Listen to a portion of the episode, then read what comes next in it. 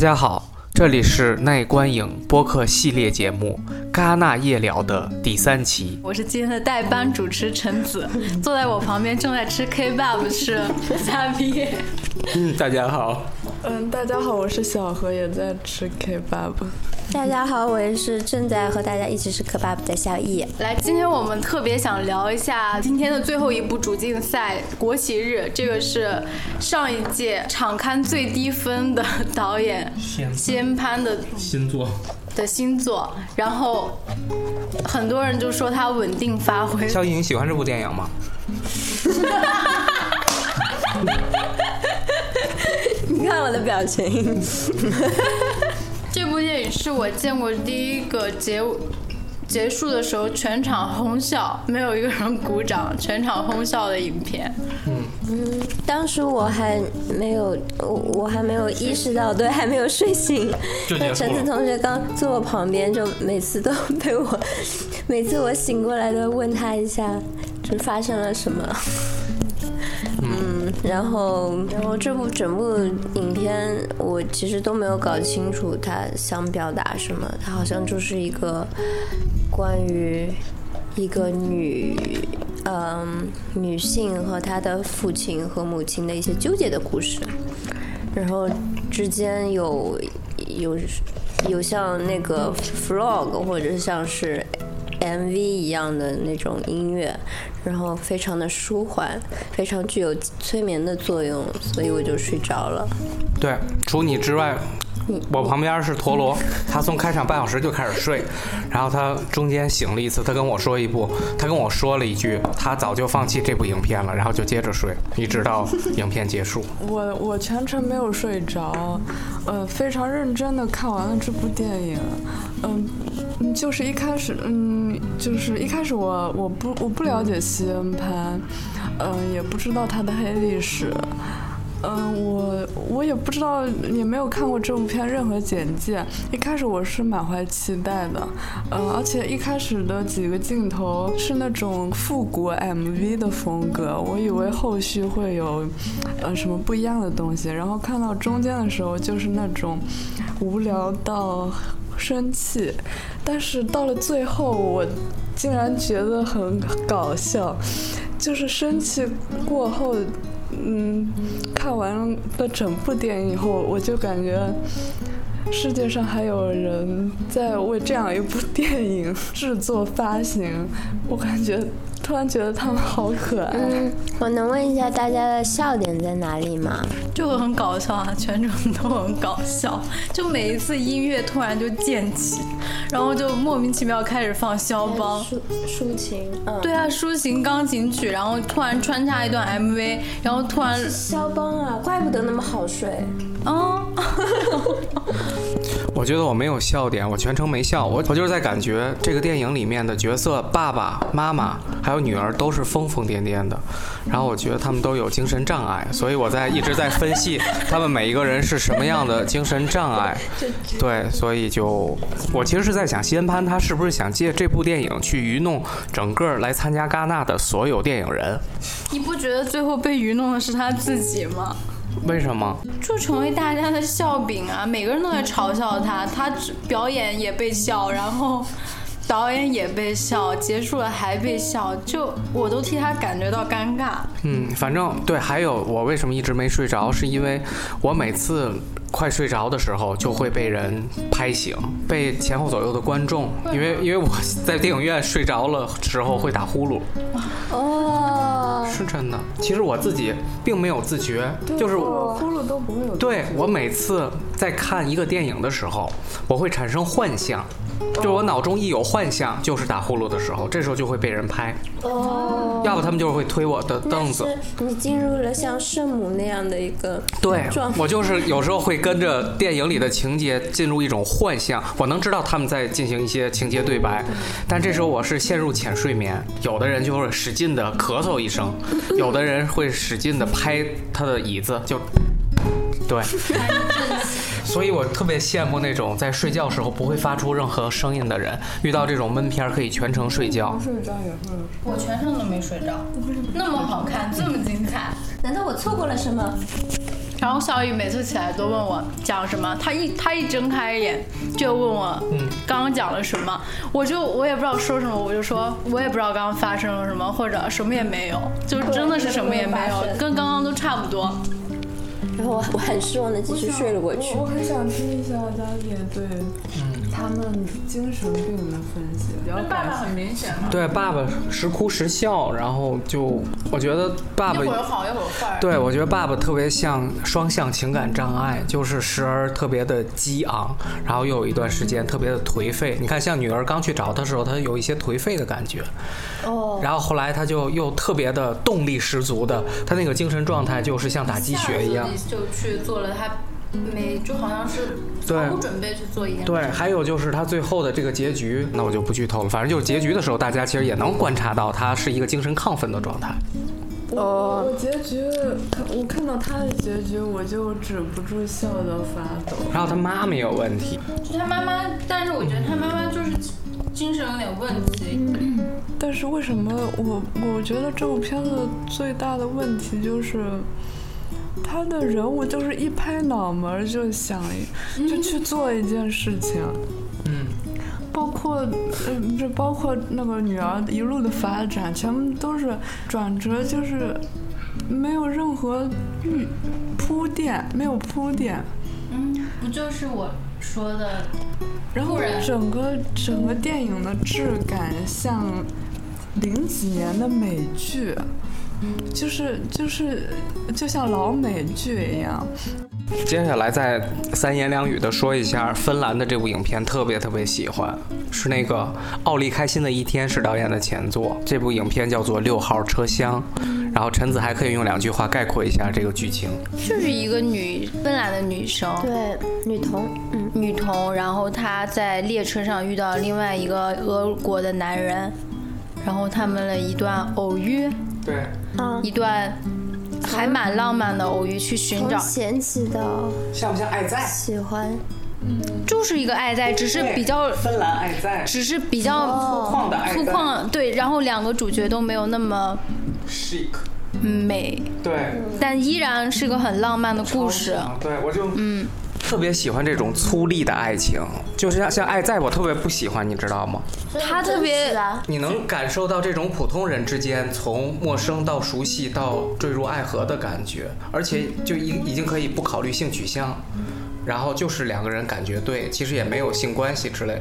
就他们俩就是其实也没想以后再见，就是想要享受这段旅途。我最喜欢的是他们，他们是在车厢里偶遇的。然后我最喜欢就是车厢里面的戏，就是那种封闭空间里的那种，嗯，涌动的感觉。但是我不不是很喜欢，呃，这部电影的后半部分，就是它后半部分，呃，可能跟橙子不太一样，就是它后半部分就是变成了一个有点特别公路，嗯，公路片那种感觉。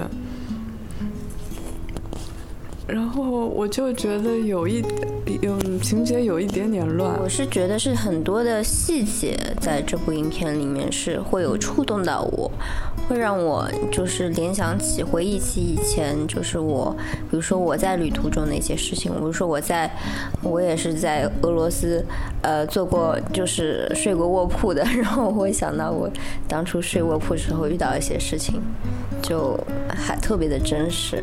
我还发现了其中一个细节，就是电影里面导演给传达的一句话，就是每一个人都是孤独的，在他们里面一直在传达，就是每一个人都只能是自己走完自己的一生，所有你遇到的人都只是一个过客。所以我觉得这个电影它就是最终还是要告诉你，你所有身边的人相遇是缘分，然后之后他们都会离开，只有你自己继续孤独的走后面的人生之路。好的，那今晚的今晚的乱聊就可以到此为止了。我们现在是凌晨一点十五，我们准备睡觉了，然后明天接着早晨七点起来抢新的电影票。明天再见。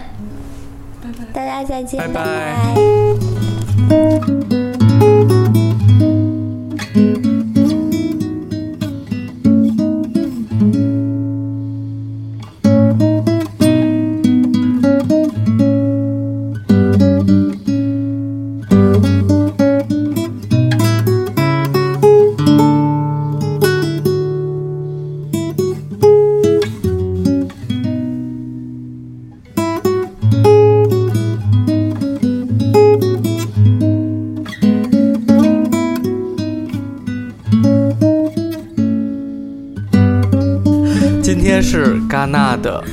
前半程的最后一天，从明天开始就正式进入了后半程。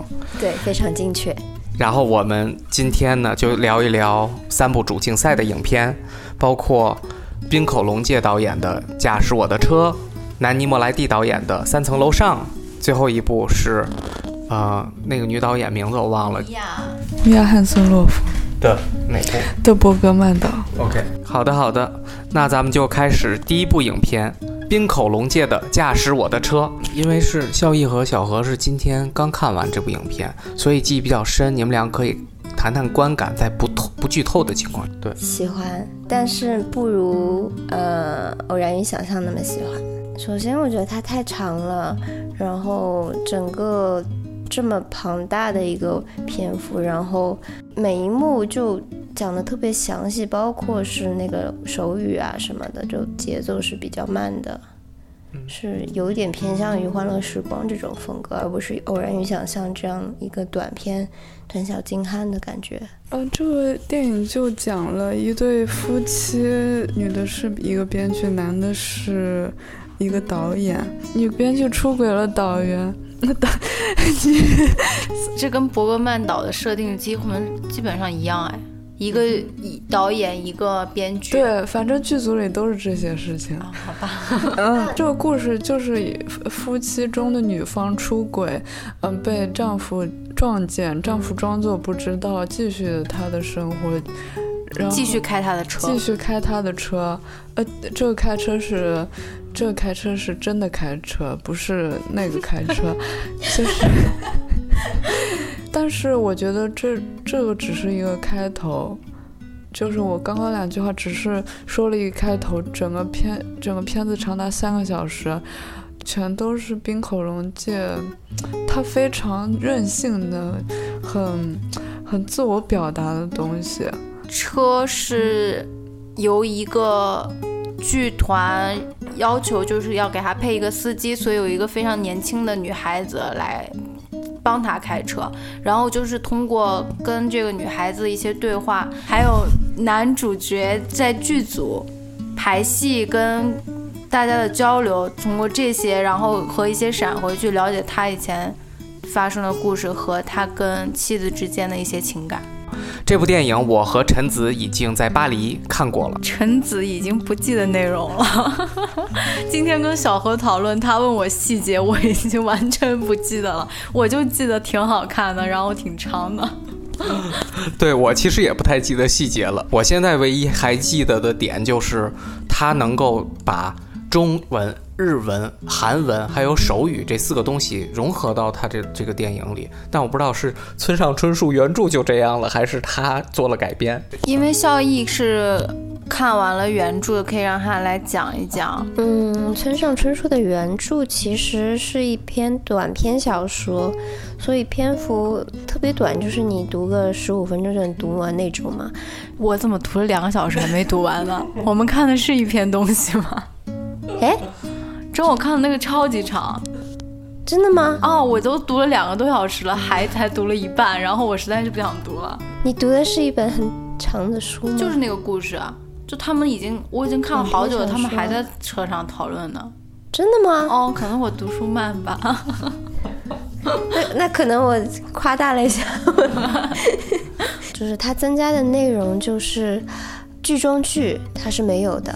冰口龙介现在的设定是，呃，他的妻子是一名编剧，但是在原著里面其实是一名女演员，然后是很有很有名的、很漂亮的一名女演员，然后和别的男演员只是有私情。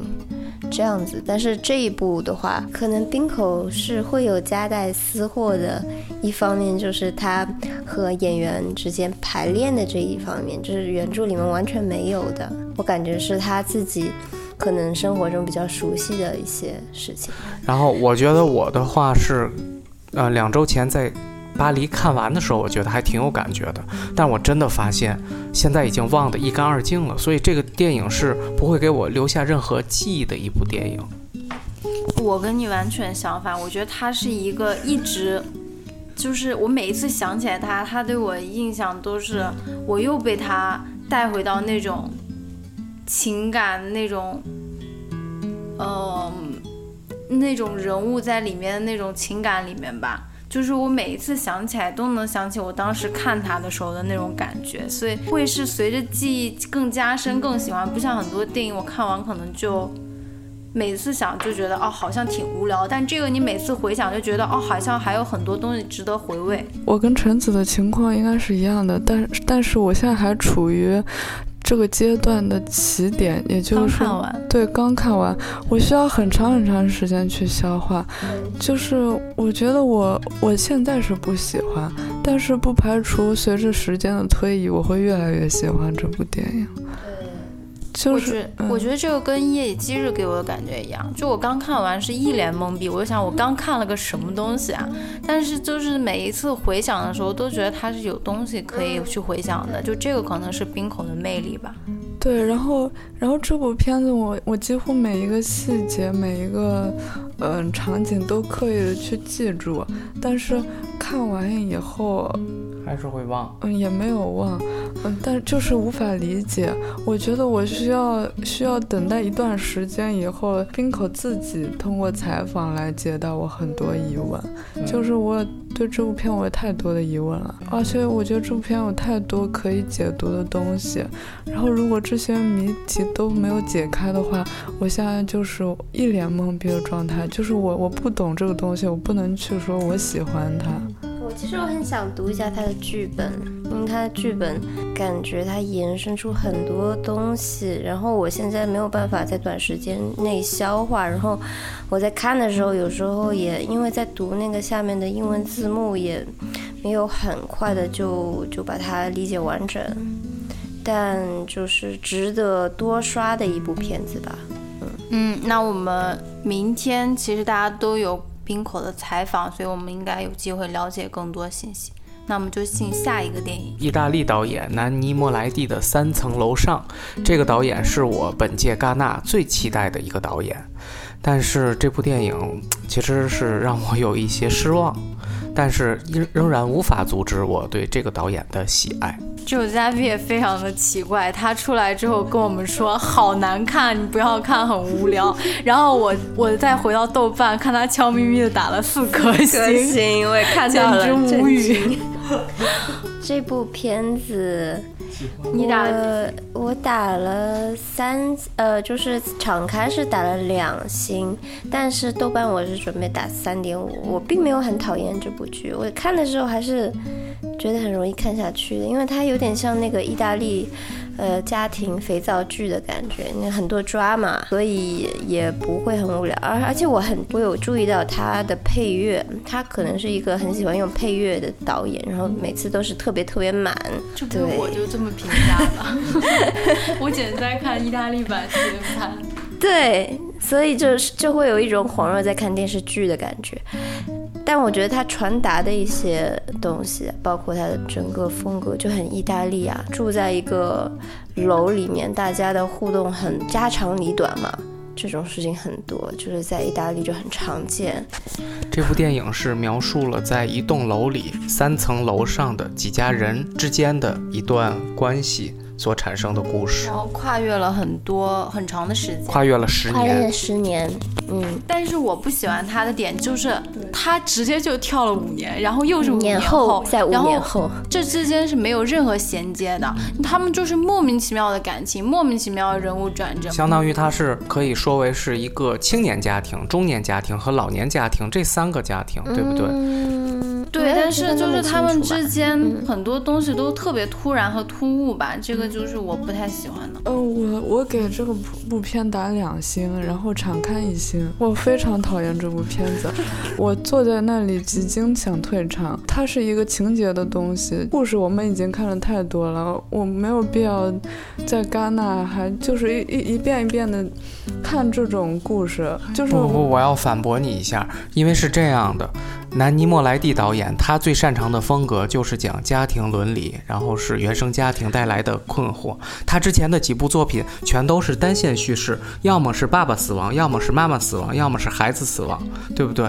但这次他是把这三个家庭的死亡串联到了一起，不管是死亡还是各种事情，可能会让你们觉得故事线比较混乱，但是下一次可能就会不错。我 我在 你这是在维护他，我但是这部再补一电影句来说，对我就是不 我我还能我还能继续吐槽这部电影，希望嘉宾不要不要骂我，就是就是我我他是多线叙事，但是我觉得他是假的多线叙事，嗯它是他只是他是多线叙事，他他的三个家庭，呃，确实是本没有任何交集，对，就是你觉得他是特刻意的产生交集的对一些冲突，对，就是这三件事情，它只是毫无关系的，就因为住在一起的物理关系导致就的。就只，而且这个物理关系是，他硬刻意安排的。这个物理关系到最后，他们从一幢楼走出来，哦，对这个我才才 get 到原来是，其实我是到最后才发现，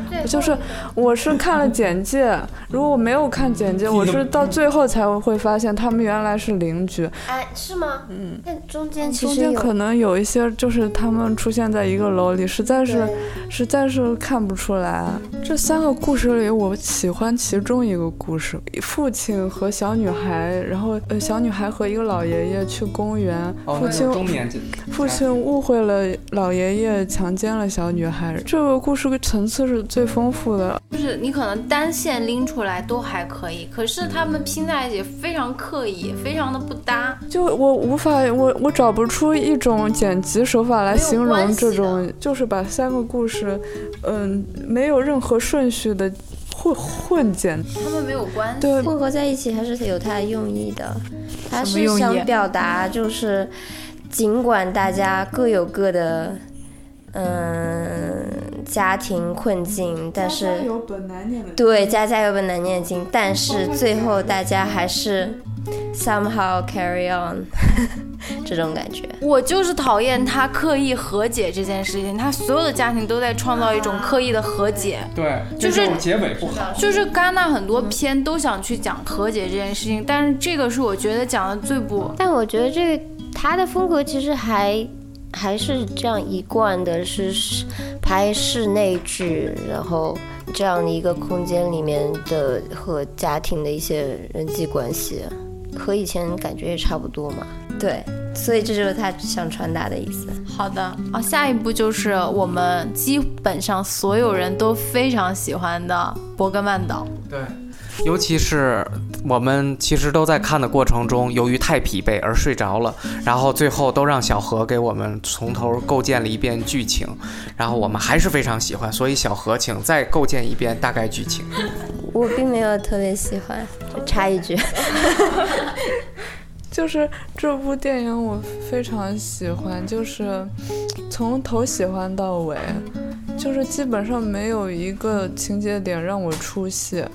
然后这个故事大致讲的就是，就是都是电影工作者。对两个电影工作者到到影迷圣地法罗岛，也就是伯格曼岛去度假吧。他们租了一个小房子，然后在小房子里创作，然后分开旅行，参加不同的活动，然后等等一系列，嗯，可能会非常戳中伯格曼迷的，呃，一些小细节，然后。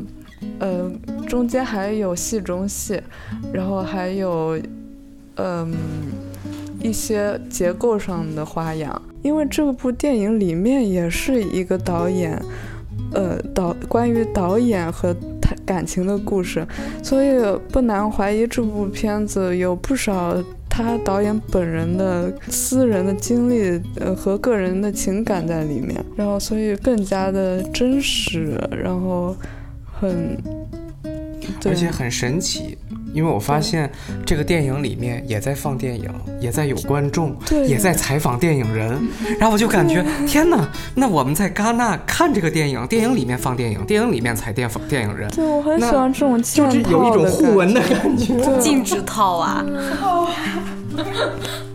然后我就觉得整个故事非常的闭环，很完整，然后也很浪漫。你说缺，笑姨说一下缺点。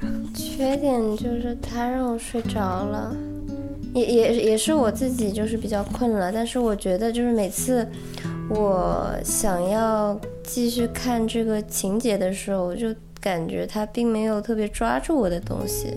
这可能也只是我的个人体验了。就是你们还是说一下他的优点，让我再品味品味。嗯，我记得里面让我印象最深的一个点就是他们在讨论伯格曼的时候，他们问为什么伯格曼总是喜欢拍痛苦，而不是喜欢拍快乐。然后里面就说，其实痛苦是最让人难以忘记的，这也是我最喜欢的东西。恋痛痛苦。我可能有很大一部分原因喜欢他的摄影取景，就是整个影片看下来非常享受，然后又有很多迷影的元素在里面。故事就因为我可能最重要的一段确实睡着了，但也不妨碍我喜欢。好了，大家都很喜欢。嗯，我觉得我对这个电影没有特别大感觉，可能是我还没有特别熟悉伯格曼，可能伯格曼迷会会特别有共鸣，嗯，会找到一些迷影的点。嗯，对，这点同意。对，喜欢伯格曼的人会很喜欢这部电影。里面的有一些调度是致敬伯格曼的，但是我分不清哪里是致敬哪部的。但是相信有资深伯格曼迷一定能一眼看出来。